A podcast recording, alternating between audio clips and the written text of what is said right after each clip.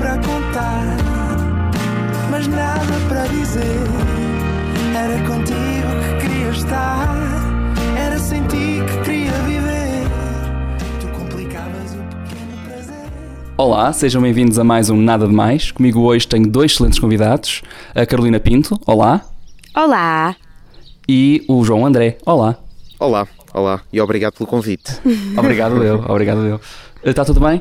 Está tudo Sim, ótimo. estamos um bocado nervosos, não sei se. Não é preciso, não é preciso. Sim. Bom, vocês gostam mais de escorregas ou de baloiços? Baloiços. Baloiços. Muito obrigado e até ao próximo programa. Tchau, foi um gosto. Foi um prazer. Nada, nada demais. Não foi mesmo nada,